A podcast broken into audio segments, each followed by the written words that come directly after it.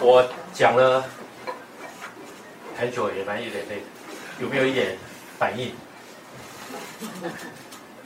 就是我想问一下，嘿，就是嗯，历史上很多皇帝嘛，那你选这五个，为什么选这五个？OK，呃，历史上很多皇帝，也有比他们更伟大的。更雄才大略的，或更有才气的，跟各式各样的皇帝不一样，对不对？为什么选这五个？是因为，呃，这五个的特色就是他们都是在逐鹿大赛，就历史上有很多像汉武帝，他是他爸传给他的，啊，他刚好，呃，汉朝的人民就很运气，因为这个世袭的皇帝能够有一个很好。很很很伟大的皇帝这样子，呃，但是这五个都是在所谓的逐鹿大赛，前面的那个帝国也好，王朝也好，他把自己搞垮了，就天下无所属，儿子继承爸爸的那个叫做天，诶，爸爸已经有天命了，所以传给我，我本来就有，我生下来就是皇帝，这些这五个都不是生下来就是皇帝的。都是都是都是一大堆人淘汰赛，啊，打完了以后只剩一个人在战场上只活了一个人，就这一个人当了皇帝。啊，我我在书出来以后，曾经有三场补充里面讲了两颗，有有其中有一场叫两颗遗珠，也是，呃，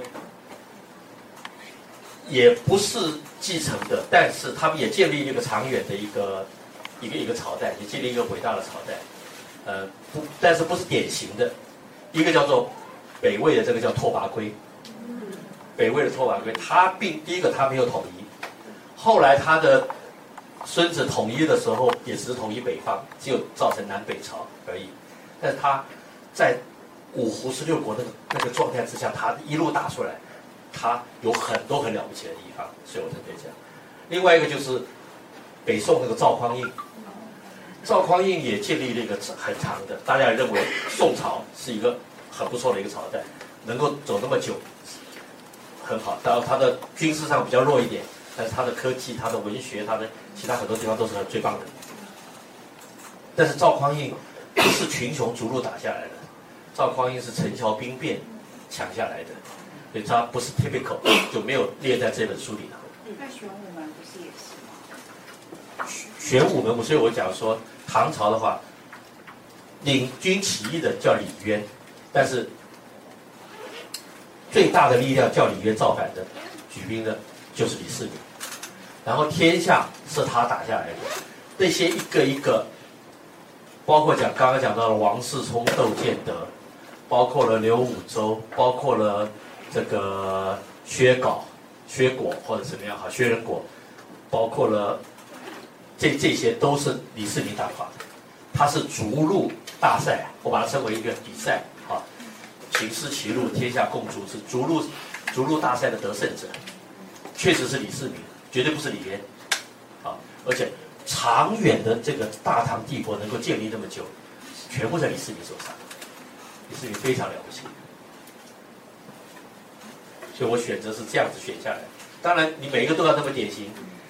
那只好一个人写一本这样子，但但是书上很多很多，马路上写，到书店里面去写朱元璋的一大堆，写曹操的一大堆，写刘邦的一大堆，写李世民的更多，比较人少写刘秀而已啊。不用。那个刚刚那个外面陈列那些书的主题，就大概介绍一下。哦，好好，这个是。出现其实是蛮蛮一点意外的。我开始以前都是写，我是新闻记者出身，后来写专栏，专栏为了避免鲍老板不准我们在外面写稿，所以我就公孙这张笔名写这个以古讽今的，就是我确定我写这个专栏，好，我的总编辑看不出来，啊，因此呢就开始写了以后就就就就就就就读了很多历史书，啊，那。我都都在商业周刊，就是城邦集团嘛。有一天我就跑去找何飞鹏，何飞鹏以前也是中国时报同事，聊聊聊聊，他他突然冒出一句话，他说：“哎，你应该写书啊！”啊，我那个时候就被他骗了。为什么讲呢？他说：“写书比养儿子好，有用哎，儿子不会养你，书会养你。”说谁赚了多少钱？他他举了几个例子哈，他们的稿费那个那个版税都收很多，然后我就被骗。我这写了写了很多，我替晨报写了十几本书哈。全部加起来一年啊，没有多少钱，不够我跟我太太出国旅游一次的钱。OK，这个系列是怎么来的呢？就是被城邦集团的另外一个，他有八个编辑部，被其中一个编辑部啊骗骗来。然后说，呃，当然也是何佩文讲的，何佩文说你应该去公孙策应该去写一大堆的啊历史故事，啊，那个时候我已经写了好几本了，然后再来看，你应该写什么样的书？于是我就开始发愿说好，呃，小时候不是读《天方夜谭》吗？一千零一夜的故事，对不对？哦，我说好，中国历史故事何止一千零一个？我说我发愿好，我要用三年，三年刚好一天写一篇的话，一千多了，对不对？超过一千，写一写我就投降了。我不行，我要周休二日，只写五天，然后一年我只写两百六十篇，所以我写了四年，把一千零一故事写完。快要写完的时候，那一位总编辑就跟我讲说：“哎，你你先写实体书啊，不要先那个都在网络上。我一个故事一个故事接下去写，啊，先写找一本出来写，这样。所以我第一个就找的是那个叫做第一个叫什么英雄。”英雄节啊，那个时候也很好，就刚差不多也刚好写到春秋战国那个时候。伍子胥，我就我很钦佩，可是这个人基本上很钦佩他，就写了英雄节。再往后写什么？写一个个，然后就然后写了大对决，因为这个历史上很少有的，刘邦跟项羽两个人这样子对抗，好，两个完全不一样出身的人，不一样个性的人，然后啊，到后来变成这样，呃，中间故事很多。我就写了《英雄节》，啊，第三本《黎明恨》呢，就开始就是我习惯于用古时候的历史故事投射到现在的时事，或者说因为现在的时事让我有感触，我就去找这个历史故事。《黎明恨》那个时候是二零一一一年吧，快还没二零一二年，我们政权转移转移到马英九。马英九是我朋友哈，一点都没有得罪他的意思。我那个时候就已经很感慨了。我们不喜欢一个人，台湾的选举这些年啊，总统直选都是因为不喜欢那一个才选的这一个，真是这样子哈。这个刚好历史书那个时候读到这，因为书已经读过，我就记得很记得这一段。黎明恨的一本写王莽，真的。王莽，王莽是一个艺术，全中国三千多年有文字记载的姓氏哈，只有这一个例子，不动一兵一卒，手无缚鸡之力一个文人，他把一个很强大的、很伟大的一个帝国结束掉，篡位成功，政权转移到一个异姓，而且没有军队的人手上，凭什么？就凭西汉那些外戚、那些宦官，然后把那些读书人搞得一点志气都没有。中国的历史、中国的政治，都是读书人在儒家在在在在在主导的。这些人完全没有，完全变成啊，这个伯阳讲的叫做啊变形虫一样。就就照王莽这样拿去了。因为西汉太烂，连外戚很烂。结果大家这个时候对于一个，呃，礼贤下士的，然后啊，跟周公一样吐哺归心的这样子，天下居然有这么好的外戚，啊，那我们就支持他就好了。但是他毕竟还是外戚，最后王莽露出狐狸尾巴，一塌糊涂。然后不喜欢王莽，就人心思汉。哦，那还是姓姓王的不行，姓刘的好。刘秀是一个很好的皇帝，可是。我在那本书的最后，我忘记在哪里写，不一定书里写。我说刘秀最大的罪过是什么？是他使得人心思汉成立。听懂我这个意思吗？人心思汉是前面那个不好，换了一个王莽以后，不应该是前面这个，那个更差哎，对不对？那个是很差的，不要再开回头回，开车开倒车开回头路。可是因为刘秀很棒，在那个逐鹿大那场逐鹿大赛里面，刘秀绝对是最好的。结果人心思汉就成立了，以后历朝历代凡事啊垮了以后。就有一些余孽一定要恢复，那个就叫人心思汉。对不起啊，投射政治，我多讲点政治可以吧？哈，可以。陈水扁搞成那个样子哈，全国最大党是什么？叫做讨扁大的，红三军那个时候造成的，盛世？确实就是这个样子。啊，白酒好不好？白酒是很好的一个人，品学兼优。好，呃，他是我学长，他是我学生，他不是他是我学长，然后我认识他很久，好，我跟他私交也很好，但是就跟我们以前高中以前读书的一样，我们班上每年要选两个人是要选的，一个是班长，一个叫模范生，啊，可是模范生是不是一个好班长，其实是可以得到，可以是这样质疑，啊，但是不管怎么样。现在大家要再回头的话，你们有兴趣的话回去玩也可以。谁还记得陈水扁做了什么样的事情？陈水扁什么不好？当时陈水扁什么都不好，对不对？好，那个时候你知道问我说为什么马英九当选？我说你列一下陈水扁，你列二十个陈水扁不好的德行。你很讨厌陈水扁没错，那时候几乎非常每个人都讨厌陈水扁。我的朋友，这个支持民进党的也讨厌陈水扁。对，我说好。练完了以后，我们从第一项开始。陈水扁，大家最讨厌就贪污，对不对？那个年代，那个那段时间，全国谁最清廉？马英九。陈水扁最无礼，对不对？没有礼貌。那时候最有礼貌的谁？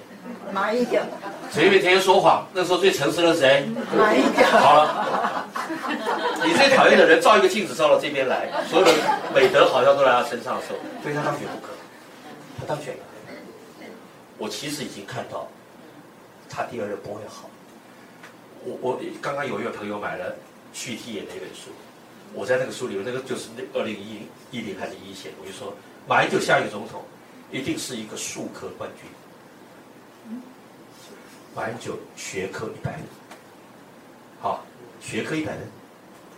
马英九的操行一百分，好，那数科零分，无术以当国。治理的能力一塌糊涂，哦，他的运气很好的是，他还找到了一个不，曾经他那么多行政院长里面有一个人能干，就那段时间把他撑住，让他二零一二当选。刘学，那个叫做吴敦义。吴敦义那几年什么都好，好，但是他不会当选，那是另外一回事。今天不讨论这个。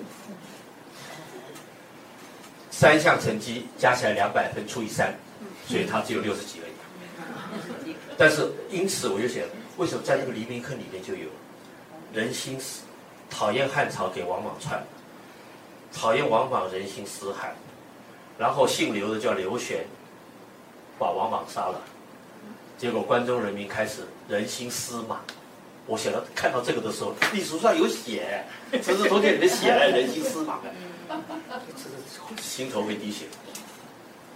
所以我的当时还没有决定书名是什么。我当时看到那个，我就决定书名就叫《黎明恨》。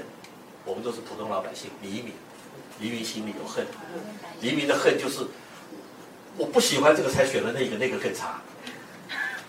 然后到现在，马英九之后都还印证。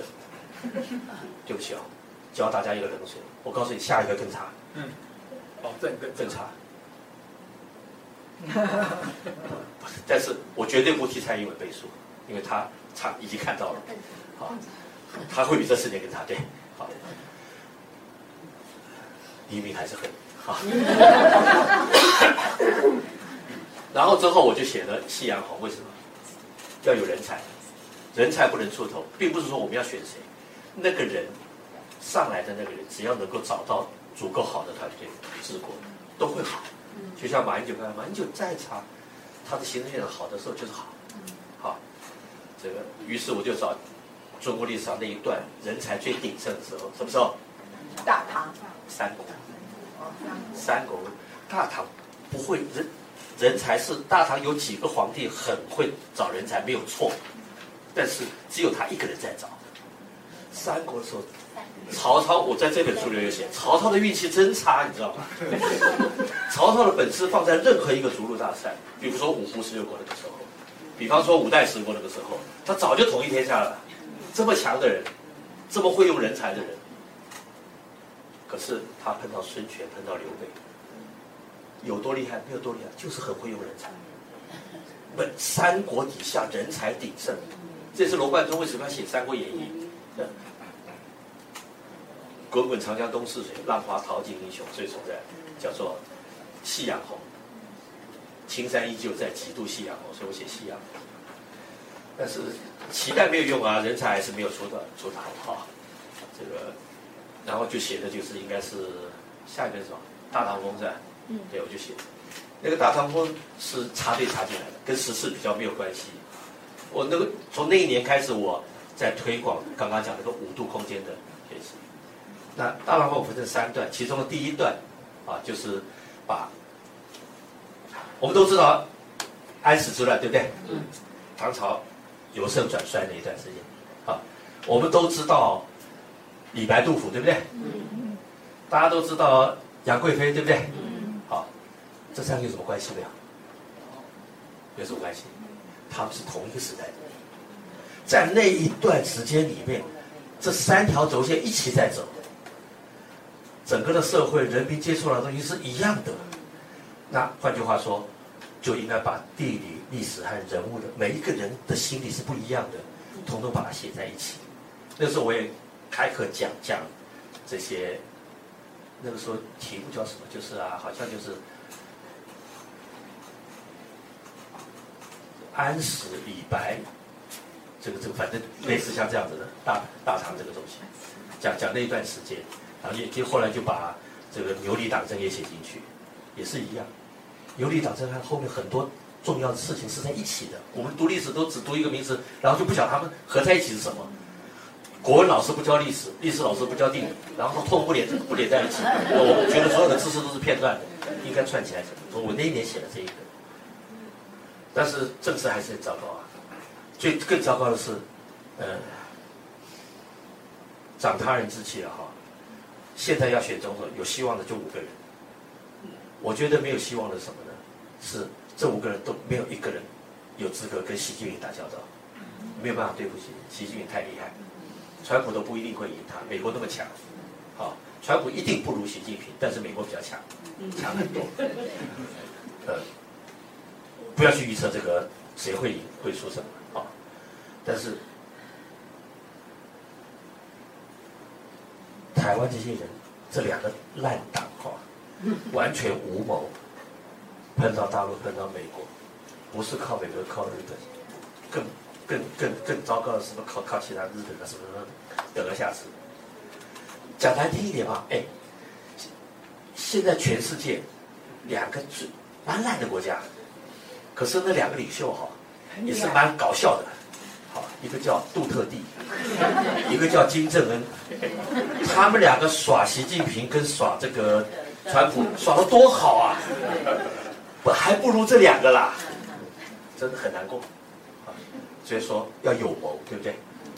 这两个说有谋啊，有谋，因此我就写了《孙子兵法·胜之道》这一本，那是去年出的，前年出的，然后这个去年写，今年出的就是叫詹天命是吧？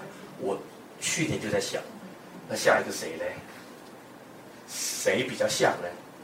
读完这个，然后你再看哪一个会比较像。好，这个我我有一个专栏，每个礼拜呃两隔一个礼拜是在联合报，另外一个专栏破开来隔一个礼拜在风传媒网络上的哈。那稿子已经交了，行不行？因为今天准备这个，所以老概就出现，所以标题叫做。韩国瑜什么时候动心？起心动念要选总统，对吧？韩国瑜不会选总统了吧？今年春节以前，有谁认为韩国瑜要要选总统？去美国之前，大家很多人喊要他选总统，他都不敢说要选总统。他不敢说了，他已经起心动念了。呃，没有。我我们不争辩这个。刚才我讲了五个人哈，其实我也没有把握谁是谁。大家都看。如果说我写了就算是，那我也不过多。孔子写一个《论语》，不是孔子，孔子孔子《论论语》《论语我》很多人都会背啊，有没有什么用？没有用。尽信书也不如无书。作者写一本书，至少我写这本书，我很用心想要表达一些，让大家知道说，怎么样的时空背景之下，时空就四度空间了啊，时间空间的一个人处在那个时候，他会怎么样做决定？